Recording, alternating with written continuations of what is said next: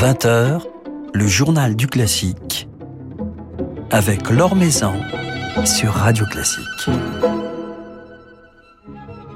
Bonsoir à tous. Un jeune et brillant quatuor à l'affiche ce soir du journal du classique, le quatuor euh, Tchalik, qui après un formidable album dédié à Reynaldo Hahn, poursuit son exploration du répertoire français méconnu, en tout cas négligé, avec Saint-Saëns, les deux quatuors à cordes de Saint-Saëns, dont la discographie était jusqu'ici bien restreinte. Gabriel Tchalik, le premier violon du quatuor, sera avec nous ce soir. Et puis Thierry Lériteau du Figaro nous rejoindra pour nous dresser comme tous les mardis le portrait d'un jeune musicien cette semaine, le violoniste Thomas Lefort. Avant cela, quelques nouvelles du monde musical. Après avoir été la première femme invitée à diriger au festival de Bayreuth, c'était l'été dernier, Oksana Liniv sera la première femme à prendre la tête d'une grande institution lyrique en Italie. Elle vient en effet d'être nommée directrice musicale du Teatro Comunale de Bologne, poste qu'elle occupera à partir du mois de janvier. Cette jeune chef ukrainienne, formée auprès de Kirill Petrenko, dont elle fut l'assistante pendant huit ans à Munich, succédera ainsi à Daniele Gatti et Michele Mariotti quand l'art lyrique peut aider les malades du Covid à se rétablir, c'est ce que nous raconte Philippe Gau dans un article publié sur le site de Radio Classique, revenant sur l'expérience de deux chanteuses de l'Opéra de Los Angeles, la mezzo-soprano Nandani Sina et la soprano Michelle Patsakis. Elles se sont associées à un programme du département santé d'une grande université américaine qui aide les patients post-Covid à retrouver leur capacité respiratoire. Ainsi ont-elles créé un traitement en ligne s'appuyant sur des exercices de contrôle du souffle et de la voix. Depuis sa mise en place, ce programme donne des résultats très positifs. Nandani Sina cite par exemple le cas d'un patient ventilé qui, dès la deuxième séance, a pu retirer son masque à oxygène. Élégie, c'est le titre du tout nouvel et touchant album de la pianiste Irina Lankova, un album qui réunit un florilège de brèves pièces aux accents sombres, oniriques ou consolateurs, des pages de Rachmaninoff, Schubert et Bach, dont la pianiste nous restitue avec une grande subtilité le pouvoir quasi ensorcelant. Un programme conçu comme un journal intime de ses émotions musicales, Chacune des pages s'est imposée comme une évidence, en écho à un moment capital de ma vie, confie-t-elle. Et ce voyage, Irina Lankova nous le fera partager en récital le 15 octobre à 20h30 sur la scène de Gaveau.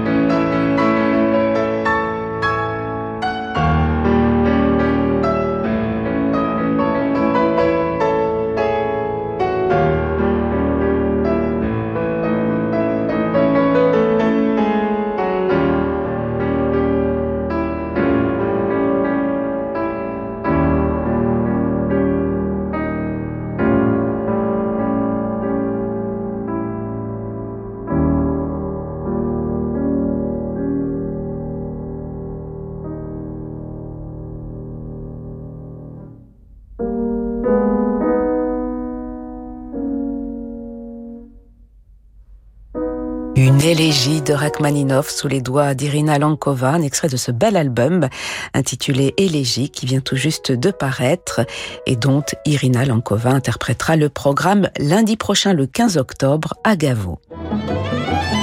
L'Or sur Radio Classique. Après un superbe album dédié à la musique de chambre de Reynaldo Hahn, le quatuor Tchalik nous offre aujourd'hui son interprétation des deux quatuors à cordes de Saint-Saëns, un enregistrement qui vient de paraître sous le label Alconost, un enregistrement que nous allons évoquer avec Gabriel Tchalik, premier violon de ce quatuor entièrement familial. Bonsoir Gabriel. Bonsoir. Pourquoi cet intérêt pour le, le répertoire français? Ce sont des couleurs, ce sont des, des esthétiques avec lesquelles vous vous sentez euh, particulièrement bien? Oui, ça fait partie de notre euh, héritage culturel, euh, je pense. Euh, nous sommes d'origine franco-russe. On a choisi de commencer par des disques de musique française et puis à l'avenir, là, on, on, prépare quelques projets de musique russe. C'est un peu les deux caractéristiques de, notre répertoire actuellement qu'on donne le plus en concert. Et effectivement, nos deux premiers disques euh, consacrés à Thierry Esquèche et Reynaldo Hahn, c'était des choses qu'on jouait depuis longtemps, qui nous avaient accompagnés depuis qu'on a euh, commencé euh, nos, nos, notre vie de concert. Et Saint-Saëns, alors les, les, deux quatuors de Saint-Saëns, on les a peut-être commencé un peu plus tardivement, mais Saint-Saëns, c'est quelqu'un qu'on avait déjà côtoyé depuis longtemps. Et moi-même, j'avais enregistré déjà il y a quatre ans sa, sa première sonate pour violon. C'est vrai que aussi bien avec Reynaldo Hahn qu'avec Saint-Saëns aujourd'hui, vous vous attaquez, euh, Gabriel Tchalik, avec vos frères et sœurs, à, des répertoires négligés, peu fréquentés, injustement négligés, selon vous? Oui, ça fait partie un peu de notre euh, engagement et de, je pense que faire un disque aujourd'hui, euh, c'est d'autant plus intéressant si ce sont des œuvres qu'on peut faire redécouvrir ou qui ont été peu enregistrées. Et c'est le cas de ces deux quatuors de Saint-Saëns qui sont d'une qualité inouïe, vraiment euh, quand on a euh, commencé à se pencher dessus, on, savait que c'était des œuvres qui, qui, étaient peu enregistrées et en plus qui n'étaient pratiquement pas enregistrées par les grands quatuors euh, qu'on connaît bien. Et donc, on était un peu étonnés de, de découvrir que c'était des quatuors d'immense de, qualité et de, qui recelaient des beautés incroyables.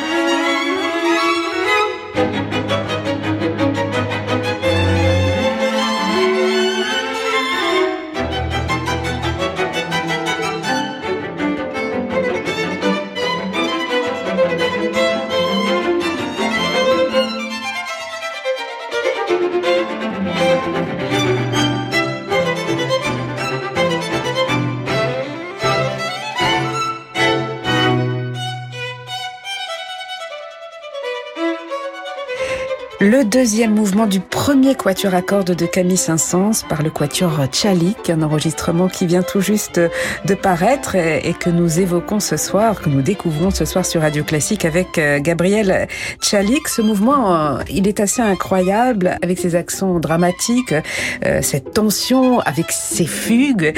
Également, c'est un mouvement grisant à, jouer, peut-être aussi très difficile.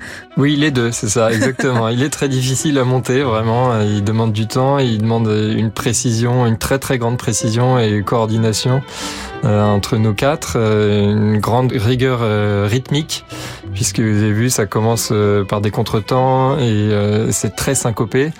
Et puis le, la partie centrale qui est effectivement euh, complètement euh, fuguée. Pareil, il faut, faut, tenir le rythme et tenir le tempo.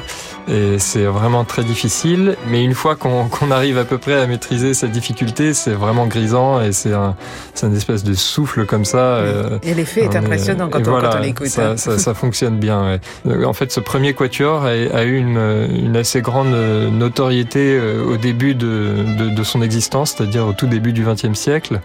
Et il était même donné euh, dans les classes de, de musique de chambre au conservatoire à l'époque en, en, examen d'entrée. Ah oui. Et on peut se dire que c'était un sacré niveau pour demander aux, aux, aux apprentis euh, élèves du conservatoire de, de jouer ce, ce mouvement-là. Alors lorsqu'il a composé ce premier quatuor, Camille Saint-Saëns euh, avait déjà plus de 60 ans. C'est vrai qu'il a longtemps attendu avant de, de s'attaquer à ce genre.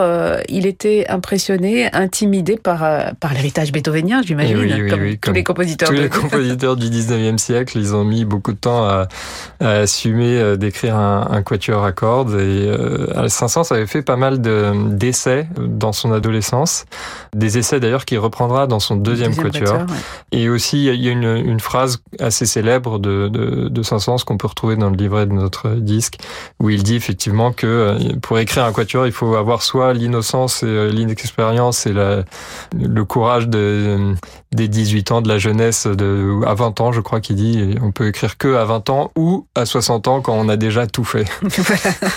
Donc lui, c'est à, 60 ans pour le premier quatuor. Euh, on, on, sent la, la patte beethovenienne, mais il arrive tout de même à, à s'en libérer, euh, Gabriel Chalik, Saint-Saëns, ouais, de, de, de cet héritage beethovenien. Comment trace-t-il sa propre voix dans, dans ce genre du quatuor? Alors, euh, c'est très intéressant parce que il ne s'inscrit pas vraiment directement dans la lignée euh, beethovenienne puisqu'il choisit de, de, se pencher plutôt vers le répertoire de la musique française justement des quatuors français du début du 19e siècle et d'un genre qu'on a un petit peu oublié qui s'appelait le quatuor brillant par opposition au quatuor concertant qui lui est le quatuor euh, de Haydn inventé par Haydn et, donc développé par Mozart et Beethoven. Donc le quatuor concertant c'est le, un, un, quatuor où les quatre parties sont à égalité. Euh, c'est la fameuse formule d'une conversation oui. entre quatre personnes raisonnables. Et le quatuor brillant, voilà si possible. Et le quatuor brillant, lui, c'est un quatuor où le, le, la partie du premier violon est très très développée. C'est les, les, les compositeurs violonistes du début du 19 19e comme euh, Viotti, Baillot, euh, Rod, Kreutzer, ces, gens-là qui étaient aussi les fondateurs de l'école de violon et du conservatoire. Et qui voulaient et, se faire briller. Et qui voulaient se faire briller. Mais, mais Saint-Saëns reprend cette tradition, évidemment, euh, le, la met à sa sauce et en fait quelque chose de très, très spécial avec ce début du premier quatuor sur un accord totalement euh, hallucinant. On ne sait pas trop dans quelle harmonie on est. Euh, D'ailleurs, quand il compose cette œuvre-là, il écrit à, à, son éditeur, à Durand, il écrit euh, l'accord dans la dans la lettre pour lui montrer, ha ha ha, regarde comment je, je vais commencer mon, mon, quatuor. Donc effectivement, il, ce geste de d'écrire un quatuor, il, il, essaie justement de, de s'éloigner de Beethoven pour pouvoir vraiment poser sa propre patte. Alors c'est vrai qu'à cette époque, le quatuor à cordes est alors en vogue en, France, mais euh, tandis que de nombreux compositeurs, alors on pense bien entendu à Debussy et Ravel, euh, n'ont écrit qu'un seul quatuor, Camille Saint-Saëns, il va récidiver en 1918, donc une petite vingtaine d'années après. Il a déjà 83 ans. Il écrit son, son deuxième quatuor à cordes. Qu'est-ce qui différencie, selon vous, Gabriel Chalik, ce, ce deuxième quatuor du, du premier? Et eh bien justement, le fait qu'ils reviennent à la forme du quatuor concertant, la forme la plus classique, et donc qu'ils se retournent justement cette fois euh, de façon très claire vers Haydn et Mozart. Pour ce faire, il reprend des esquisses qu'il avait composées quand il avait 18 ans, ce qui fait qu'il reprend des choses qui, pendant 60 ans, sont restées dans ses tiroirs et qu'il n'a jamais osé les montrer à personne. Et il les reprend, et le premier mouvement et le, et le final sont très néoclassiques Finalement, il est euh, presque moderne puisqu'il il devance presque les néoclassiques du, du, groupe des six et de voilà. En fait, donc dans ce deuxième quatuor, les mouvements extrêmes donc sont très néoclassiques et le deuxième, pour le coup, euh, le deuxième mouvement, le mouvement central, euh, se réfère plutôt en fait au, dernier quatuor de Beethoven et, les, les, grands mouvements lents, les grands adagios euh, beethoveniens et c'est d'une profondeur vraiment inouïe aussi.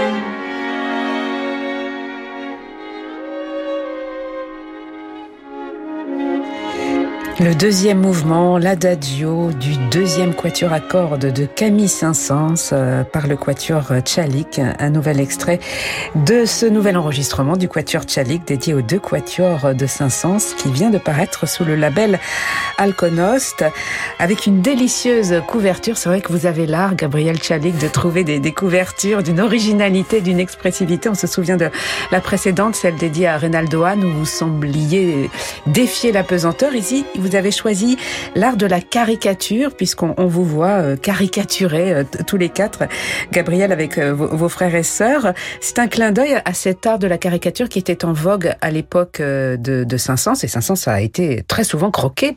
Voilà, justement, c'est comme ça qu'est née l'idée. C'est en cette année de centenaire de la mort de, de Saint-Saëns, il y a beaucoup d'ouvrages qui sont sortis. Oui, il y a eu un délicieux ouvrage sur les, caricatures de Saint-Saëns. de Stéphane Le sur les caricatures et qui, qui est vraiment très jubilatoire cet ouvrage avec plein de, de, caricatures qui sont parfois qui se moquent de Saint-Saëns, parfois qui qui le, le, le vénèrent. Enfin, il y a de, il y a de tout. En fait, il y a toutes les approches et ça montre aussi que Saint-Saëns à l'époque était très très connu et était un personnage un personnage euh, central en fait de la vie à la fois culturelle et, et même presque politique euh, de, de son temps. Et en fait, ça traverse un peu les périodes. Il y a des, des caricatures euh, dans le livre. Ça, ça remonte donc du 19e siècle jusqu'à aujourd'hui. Et donc on a eu l'idée voilà de faire un clin d'œil euh, à cet héritage là mais de manière un petit peu moderne en même temps. Et donc on a demandé à une dessinatrice qu'on connaît bien, très talentueuse, Anna Komaromi, qui est venue pendant nos répétitions chez nous, qui est venue nous croquer. C'était pas simple et, et, donc c'était un grand travail qu'elle a fourni.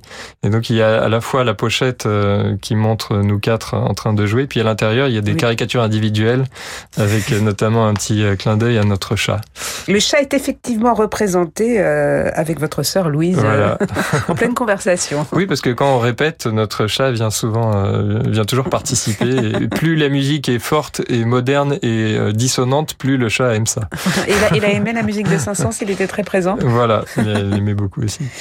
Alors donc, ce nouvel album Saint-Saëns qui vient de paraître et quelques rendez-vous sur scène pour le Quatuor Tchalik, notamment un rendez-vous important le 7 novembre au Théâtre des Champs-Élysées. Ce sera un dimanche matin dans le cadre des concerts de Janine Rose. Euh, ce sera vos débuts au Théâtre des Champs-Élysées? Oui, on a vraiment hâte. Ah bah euh, ça, va être un, grand événement pour nous.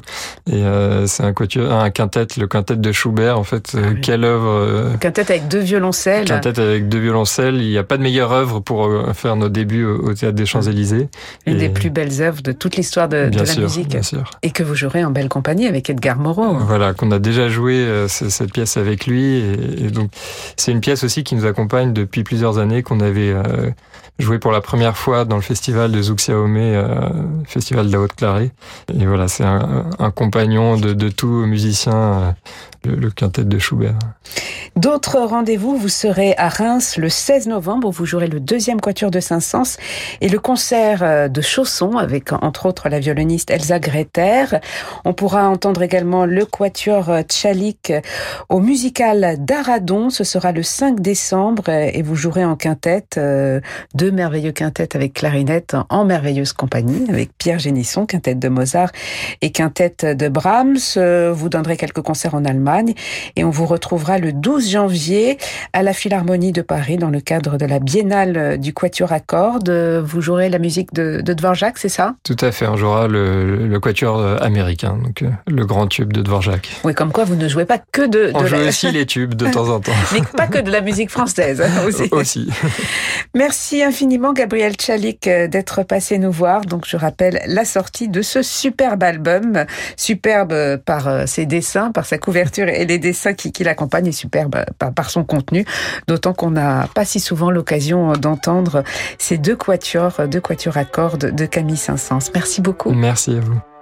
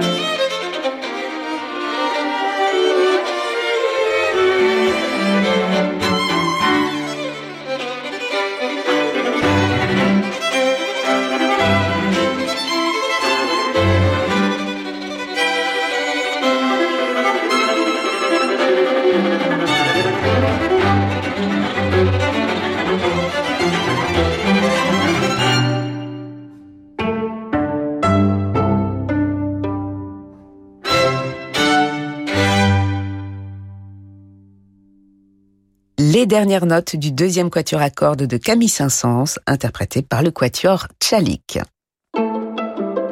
Nouvelle génération de Thierry Lériteau avec le Figaro. Bonsoir Thierry. Bonsoir Laure. Alors ce soir, un archer dont la carrière monte en flèche. Ah, je reconnais bien là votre amour des bons mots, Laure, mais vous avez raison de le souligner, car Thomas Lefort, 27 ans seulement, fait indubitablement partie des valeurs montantes du violon français. Un premier disque paru chez Mirare en 2020 et enregistré avec le pianiste Pierre-Yves Audic en atteste, tout comme ses invitations de plus en plus régulières à se produire dans le cadre d'événements à la portée internationale, parfois aux côtés des plus grands solistes. Invité plusieurs années de suite au festival de Lugano, organisé par Martha Argerich évidemment. On l'a vu ces deux dernières années débuter à la Folle Journée de Nantes, au festival de Pâques d'Aix-en-Provence, sur la scène de la Philharmonie de Paris. C'était pour un concert hommage à Ivry Gitlis en 2019, ou encore au nouveau festival Kargerich, encore elle, anime maintenant depuis trois saisons à la prestigieuse Philharmonie de Hambourg. Et puis cet hiver, eh bien, on le retrouvera sur une scène que nous connaissons bien ici à Radio Classique, celle des sommets musicaux de Gstaad, dirigée par Renaud Capuçon. Mais d'ici là, eh bien, c'est sur la scène intime et fraîchement inaugurée de la Piccola Scala à Paris qu'on le retrouvera. Une scène tremplin que la Scala Paris, dont vous avez peut-être entendu dire ces jours derniers qu'elle se lançait maintenant dans la production discographique, dédiée aux jeunes talents. Thomas Lefort y retrouvera son complice Pierre Ivodic dans le programme du disque, justement, dont je vous parlais à l'instant, un récital allant de Chrysler à Ravel sur le thème du folklore comme inspiration des grands classiques. Et un folklore, Thierry, auquel Thomas Lefort est particulièrement sensible. Oui, et pour cause, il est en quelque sorte l'un des derniers disciples d'Ivry Gitlis, disparu, je le rappelle, le 24 décembre dernier. Si leur relation n'était pas celle d'un maître à élève officiel, précise Thomas Lefort, eh bien les deux hommes, séparés par 70 ans d'écart, avaient noué une amitié très forte dès le début des années 2000. Lors de leur première rencontre, Thomas n'avait pas plus de 11 ans, c'était lors d'un concert d'Isaac Perlman, à l'issue duquel le jeune garçon avait remis une copie d'un enregistrement maison à Ivry Gitlis. Après l'avoir croisé à nouveau, eh bien le soliste décide de le prendre sous son aile. De masterclass en invitations au festival, il lui ouvrira quelques portes, mais lui transmettra surtout ce goût pour toutes les musiques et ce souci de cultiver, avant la technicité, un tempérament et une sensibilité de qualité qui ne font pas défaut à Thomas Lefort et s'entendent autant qu'elles se voient sur scène, tant le jeune violoniste sait communiquer son émotivité singulière au public. Et cela n'est sans doute pas près de s'arrêter, Thierry. Et non, car le violoniste a le vent en poupe et c'est tant mieux. Vous avez peut-être entendu son nom à la toute fin de l'été dernier parmi les cercles d'amateurs de violon, car Thomas Lefort a été retenu parmi les finalistes du très exigeant concours Isaac Stern à Shanghai, dont l'édition 2020, après main report, a pris un peu de retard. On ne connaît pas encore les dates de la phase finale qui doit avoir lieu en public, mais celle-ci devrait se dérouler courant 2022 et Thomas Lefort y sera le seul Français sélectionné parmi six candidats originaires pour l'essentiel d'Asie et des États-Unis. Quel qu'en soit le résultat, une chose est sûre, Thomas Lefort, qui peut se targuer d'avoir été l'élève de la regrettée Suzanne Gessner au Conservatoire de Paris comme de Renaud Capuçon à Lausanne, semble bien parti pour faire rayonner le violon français bien au-delà de nos frontières.